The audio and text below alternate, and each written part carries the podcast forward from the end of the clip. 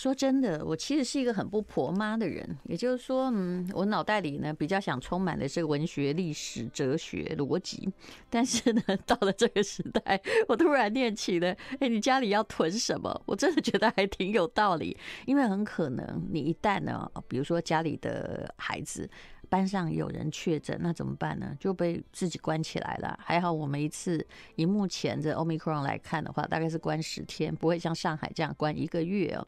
刚谈到了维生素哦，还有一些比如说呃什么寿喜烧汁啊，哈那个什么红烧汁，这些都是莫大的安慰。那你以后要煮东西，万一你就只剩下萝卜的时候，还好还好还有这些常温的酱料可以用，所以家里也要囤一些。那么呃。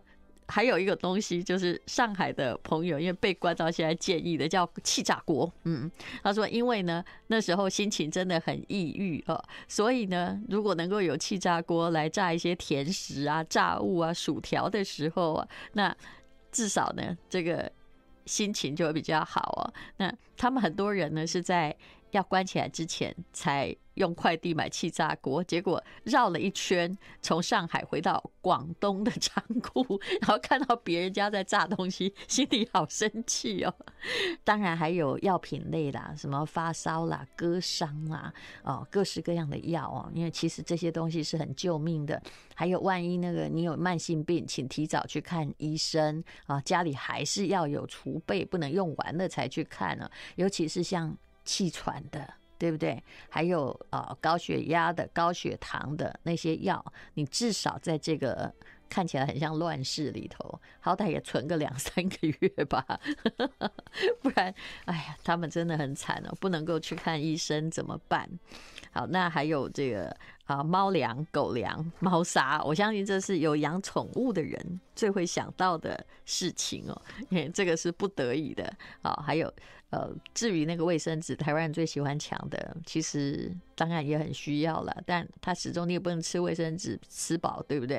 啊，那尿布、奶粉、湿纸巾，能囤的话还是多囤一点吧。好，那这是当然是对岸的状况，可是呢，哎，看着别人呢、就是有一种唇亡齿寒的感觉，因为到底疫情还会。会变成什么状况，我们不知道。好，我们今天来谈谈这个历史吧，哈，这还是我比较喜欢谈的。我其实不太喜欢谈这个现实，虽然我们都要活下去。我们今天请到的是中央大学啊中文系的胡川安教授来讲他的，上次他来讲这个。来上我们节目的时候说，他其实是研究三星堆的。那我也把他的这本书叫做《呃秦汉帝国与没有历史的人》，联经出版看完了，嗯，真的很精彩。胡川你好，丹如姐好，各位听众朋友大家好。嗯，这是你的博士论文吗？因为后面有非常严谨的，就是什么参考文献之类的。没错，就是那个是博士论文，后来还有改写哦，因为就是本来是英文的嘛。哦，所以你你本来在加拿大读博士时还要写英文的啊？对，然后有一些里面的古文还把它翻成英文。我觉得那个不是说困难啊，而是可能也这外国人也无煞煞吧。比如说什么《礼记》《月令》，对不对？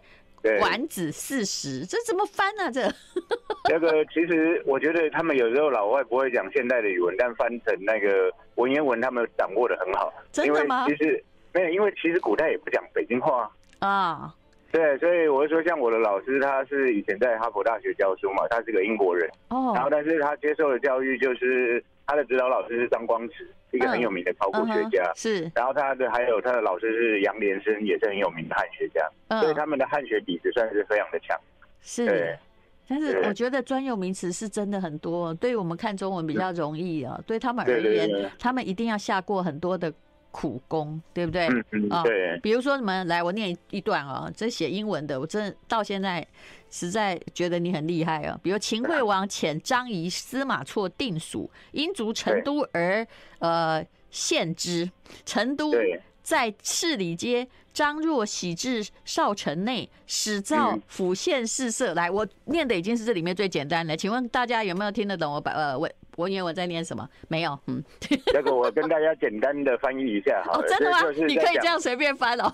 你我听你讲，虽然我没在现场，但我已经知道你在讲什么。就是真的，这就是在讲那个群在成都造成的事情，在在成都建成的事吧？是是没错啊。对对对对。不，因为你是研究这方面的专家，而且我发现你是在台湾念呃台大历史的硕士，对不对？你也是写这个的啊，你也是写成都啊。对对对，然后而且我在台大历史的时候，我有时候硕二的时候，然后我就跑去考了人类所，然后两个所一起念。是，因为我当时就想说，做古代的，你知道古代史没有几本书可以念。对，史记啊、礼记，但是我想说，以前的人应该留下很多东西，在同一个时代一定留下来的是物质的东西嘛，因为纸本的东西可能会没有，但是物质的东西一定有。但是那时候我就在想说，嗯，念历史只念纸本的，那我觉得不够，就跑去考了人类所。哎，可是这样要写，因为我们以前哈，我还学姐以前念的时候，并没有双所可以修的那种哎学制。那你们，你要写两个论文。啊，真的吗？啊，你自己开创的吗？我有两张学生证呢。我就是说我有历史所，我又去考了一个人类所，就两张学生证。不好意思，你不是去兼，你不是修辅系那种的。不是不是，我很硬的。你是根本就是同时修两个研究所，然后另外一个也是重新考进去，所以那你要写两个毕业论文，对吧？我对我历史所念完的时候，那我人类所的课还在修，那老师就说你不要再念硕士了，你赶快出国念博士了。所以我人类所的那个硕士论文就没写完。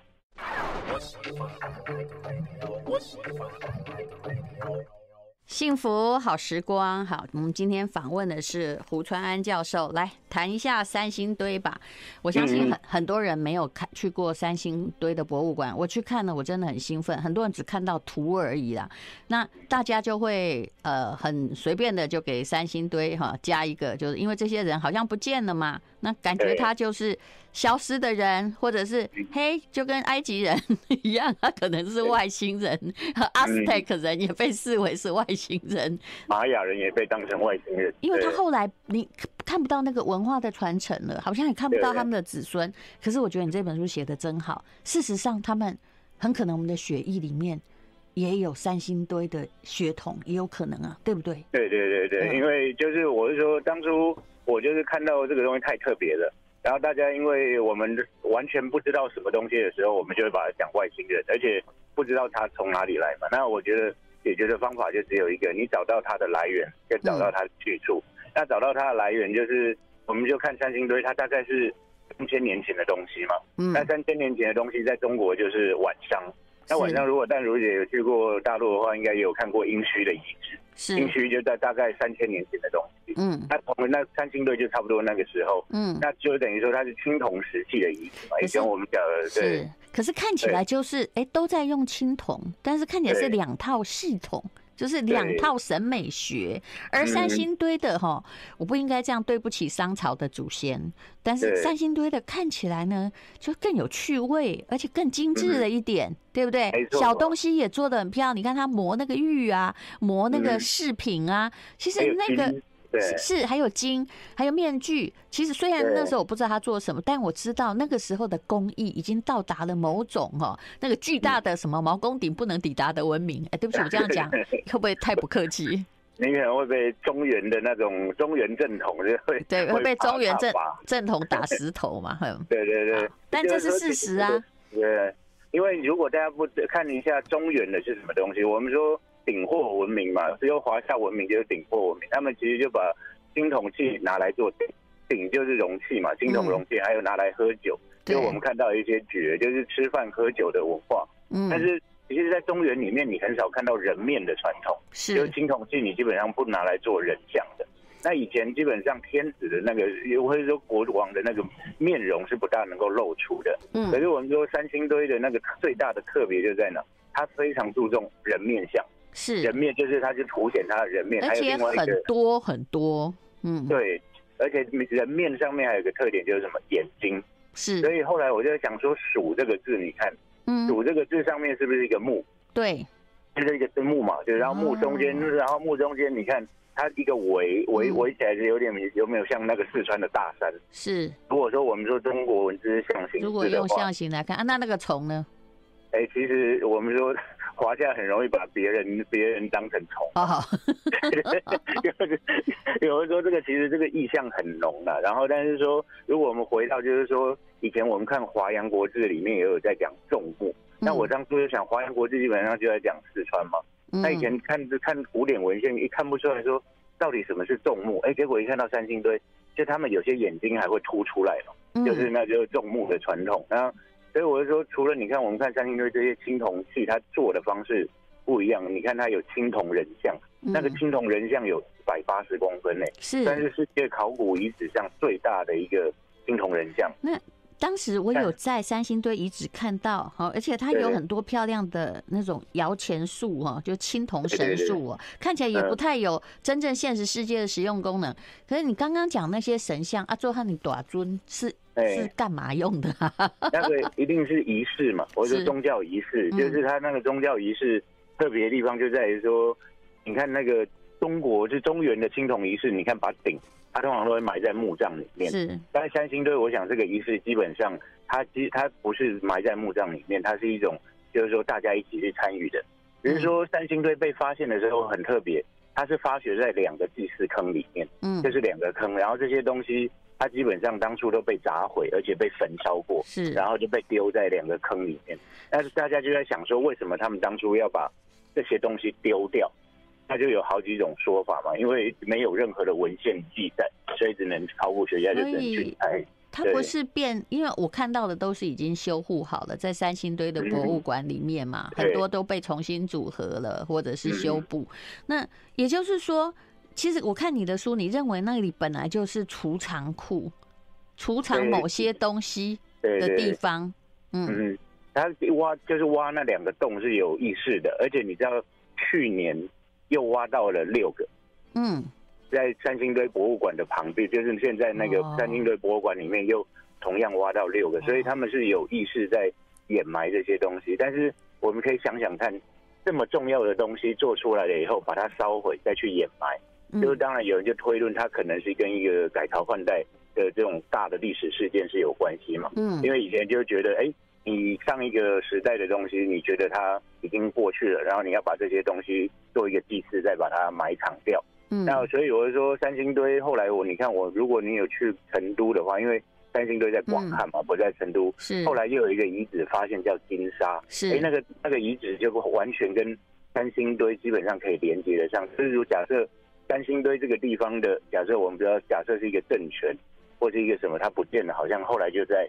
到了这叫现在成都市内的金沙这一个地方，因为广汉那个地方哦，它是一个就水流通过的地区嘛，嗯、那它也是比较低洼，所以当然我有看过一个那个这个文章，就说他们其实是因为被水淹没迁徙，但是看你的论文其实不是这样的，那个地方的确是本来也可能是个偏远地区，就是专门做来埋。当时这些古代的东西的仓储所，但它又不是坟墓，对不对？嗯，对。然后只是说广汉这个地方，后来考古学家的确也有挖到城墙的遗，很大的一个城墙。嗯。然后那就是我们就是对比当时其他中原或者是中国其他地方的遗址，它其实完全不逊色。所以我就说，我们有了像三星堆这样的遗址，通常就会去看它有没有城墙，有没有人生活的痕迹。哦对，所以有生活的痕迹就可以证明说啊，这个地方以前其实就蛮多人生活过的。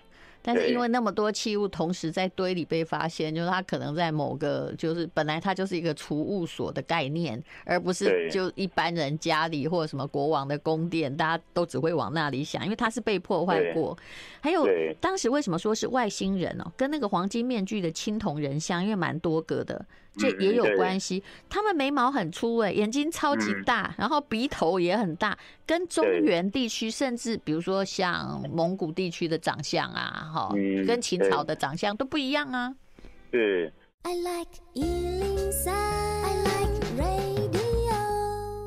好，我们今天请到的是胡川安博士。对于历史或三星堆有兴趣的，可以看这本《秦汉帝国与没有历史的人》。那刚刚提到了啊，这些青铜的人像，就是表示它的不一样。那结论我们先告诉各位啦，也就是说，呃，那个呃，胡川安博士，我想结论我们先说，免得我们等一下讲不完。也就是说，其实以前都是中原系统说，事实上这一支啊。其实是可能有双，我们这个中华文明有双发源地，也可能才是对的。嗯，哎、欸，对，就是我会说，现在的就是 中国古代史，我们常在讲，就是说以前可能觉得只有龙的传人，华夏文明嘛。但是后来发现，其实有很多不同的起源。那可能四川它也是其中的一个文明的系统。那 就是它在，比如说我们刚才说三星堆，它是青铜时代。哎，结果再往前面找，有没有新石器时代？的确有。就是说，在成都平原的新石器时代也有，其实也有十几个城，而且那十几个城，考古学家有去换算。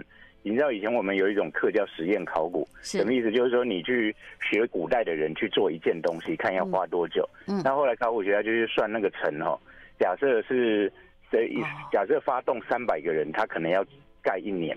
所以表示当时已经有一个组织是可以发动三百个人组织去盖一年的城墙，所以他可能有一个城邦或行政系统的成型，对对对，对不对？不是只是乡下大家各自活原始部落，嗯，也不是村落嘛。那我说刚才我们说我们找得到这四川那个三星堆的起源，我们刚开始我们讲到金沙，可能三星堆灭亡了以后就跑到了成都的金沙，那金沙它差不多是相当于中原的西周到春秋。嗯你看，那我们刚才说是晚商嘛，再给大家补一下中国史的课，因为大家看 中国史有点弱。对对对对对，就是我们刚才说的三星堆是晚商，那再接下来西周、春秋，那金沙差不多是西周跟春秋。也就三星堆和和它的金沙，就是等于我们的这个商啊、春秋啊。好，然后接下来呢，为什么这个文明就消失了呢？嗯，接下来很重要的就是战国嘛。以前我们大家讲战国历史只讲七雄有没有？就是七七个国家打来打去，到最后。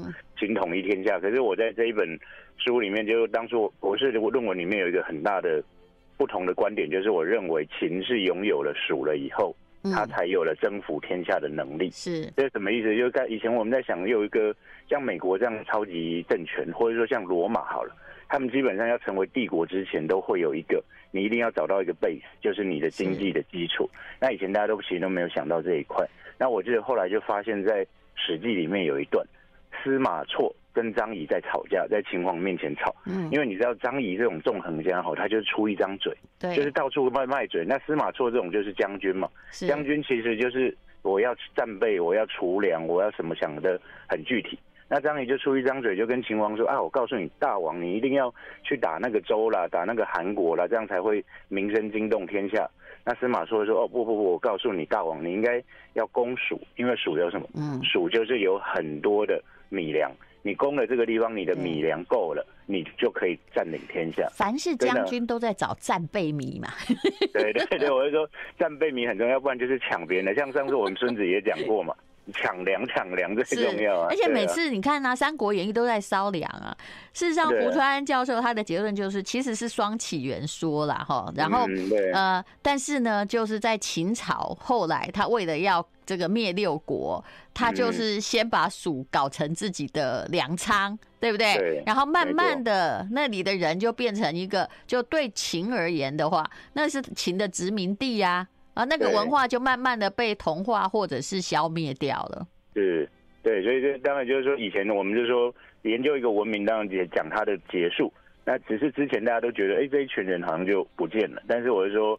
其实他还是有可能就是在我们的文化系统里面，而且秦我是说统治四川的方法有很多嘛，嗯比如说他就把一堆像以前我们看秦宫廷里面不是有一个嫪毐吗？嫪毐就跟他那个妈妈乱搞的那个，就是跟秦始皇的这个妈妈乱搞，然后那个后来呢就还生了两个孩子，然后就被秦王政就整个把他妈妈就是幽禁嘛哈，然后嫪毐的。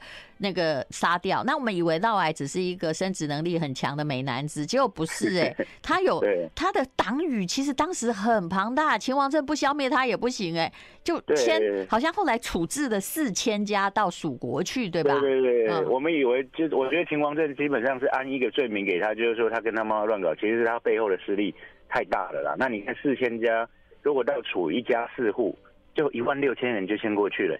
所以他们他们当时请，如果你有犯罪的人，全部迁往蜀，那这个目的是为什么？第一个就是稀释蜀的人嘛，第二个就是你迁去新的地方，你当然就是国家发配田给你工作，然后你就种田，等于种田米园。对，我想这个古代哈，把这些罪犯或者是国王不想见到的人发配的很远哈，就跟流放一样啦。然后顺便如果可以让你一条活路给你能够屯田垦田，那就会对国家也许更有帮助，因为外面都是毒蛇猛兽啊，还有异族啊。对，嗯。然后你就这边个认真的耕田缴税给国家，那你看原来的势力，你又原来原你在秦的势力又不见了，你就跑到一个新的地方嘛。所以我们以前看什么司马相如跟那个什么。蜀卓是那个时候，司马相如不是嫁了一个寡妇，很有钱，在汉代嘛。是。但其实他就是从秦代从别的地方迁去，在那边经营铁矿致富的人。应该。所以你看，这个人对，就卓文君嘛。是，大概就是在现在就是四川大地震的那一区啦。那因为他们远离中央，所以他们这个铁啊，哈，他们可以不受这个。当时的政府的压逼跟他们的限制，所以他们就自己在那里。等于其实卓文君家根本就是个公主跟王国的关系，对不对？对对，还有比如说盐嘛，四川最有名的也是盐嘛，所以你在那边就井盐呐、铁啦，你在那边做那个东西，当然就会变有钱。而且基本上四川真的很爱做生意啊，就是他们以前不止跟那个什么，不止跟中原做，他们有时候还跑去印度做。就是我们看，如果你看三星堆里面很多。我们后来就想说，透过考古，我们才知道原来有一条南方丝绸之路嘛。就是三星堆，你看里面那青铜器里面装的都是海贝，海贝是从印度洋来的。你看他们是怎么去的？这个也是个谜题，所以人家才说这外星人先去把那个贝采过来啊。但是那些贝是干什么？也是跟以前中原文化一样，当成钱币用的吗？还是只是装饰？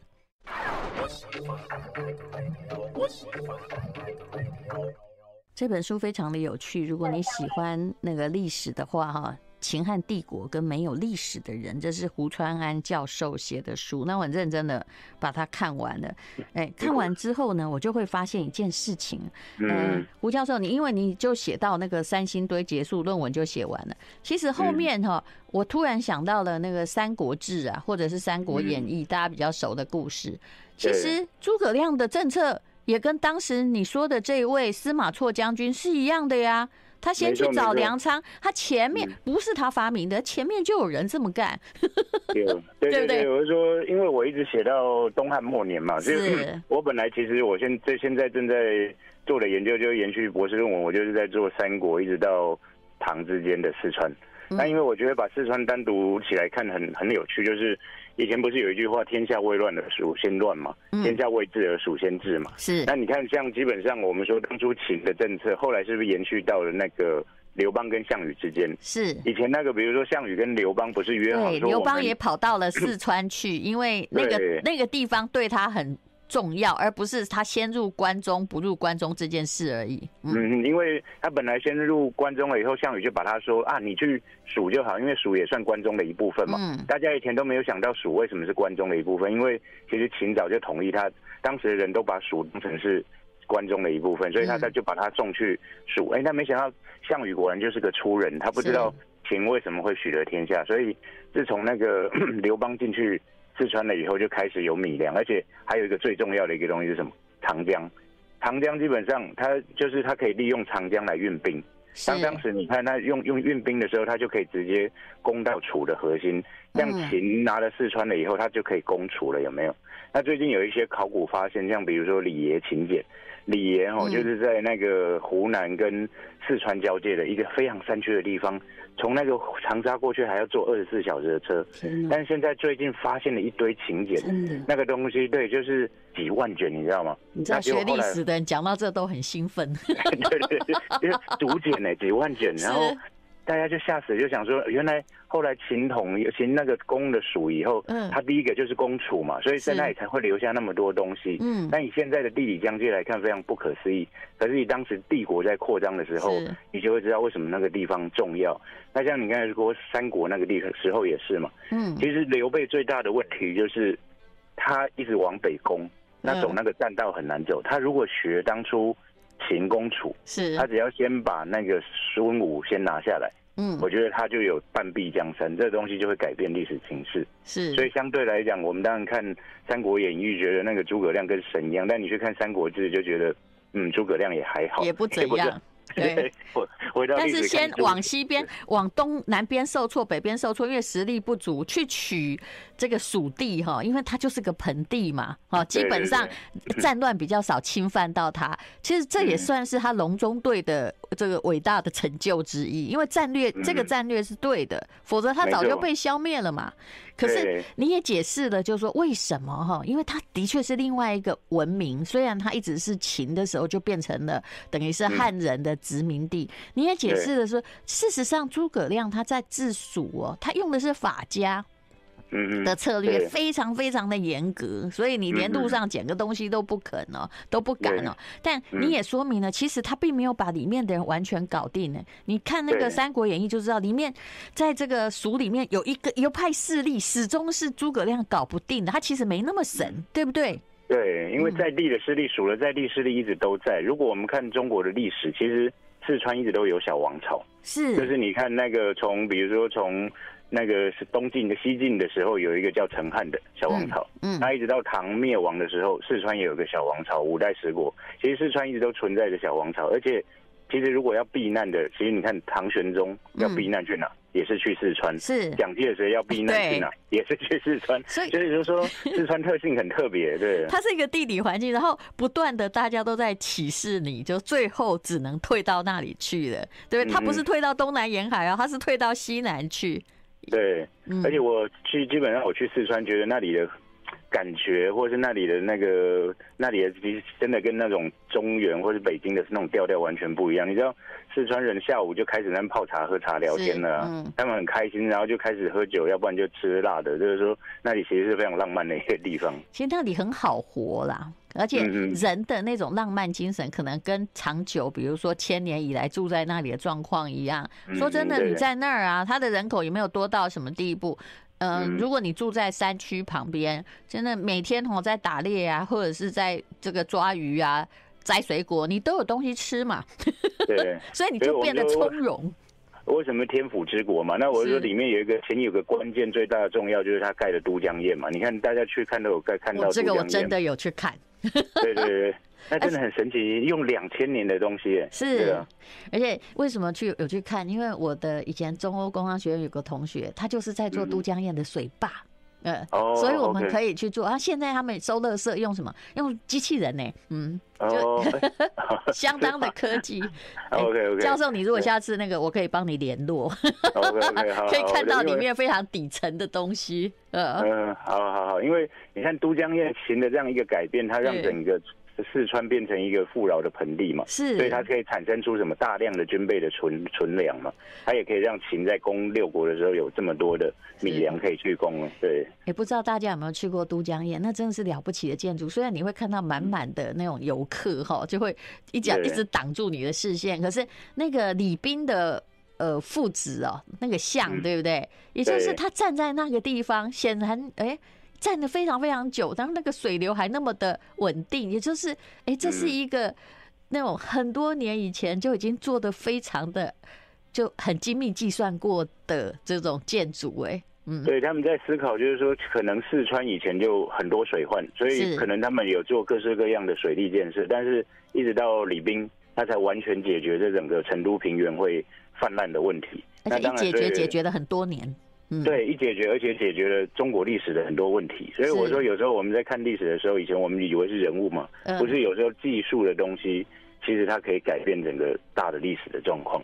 所以以前我们读历史比较少去看的。那我里面当然这我的博士论文当然用很多面向去讲，看历史可以用不同的角度去思考。因为以前我们通常只思考啊这种，比如说华夏正统啊、中原文明啊，那我们就说，当然现在有很多考古的东西出来。就可以让刺激我们以前就想说，以前想那样的历史，是不是有其他的可能性？哎、欸，可是我想请问那个胡传恩教授哈，因为你这个算是创建嘛，对不对？双文明说，当然之前也有人提过类似的那个，那你有没有受到一堆反驳？那个当然有啊，我是说在在在我这样子在北大。讲的时候，他们都他们都非常跳，他们跳起来。但是，对他们说你这个一定受到那个外国人的思思想的影响啊，就是拿外国的历史来套中国。那我就说，其实我以前在读罗马史的时候，在罗马史很多东西是用这样解释的。对，所以我就说，当然，因为至少在台湾做中国历史，一定要有不同的想法。I like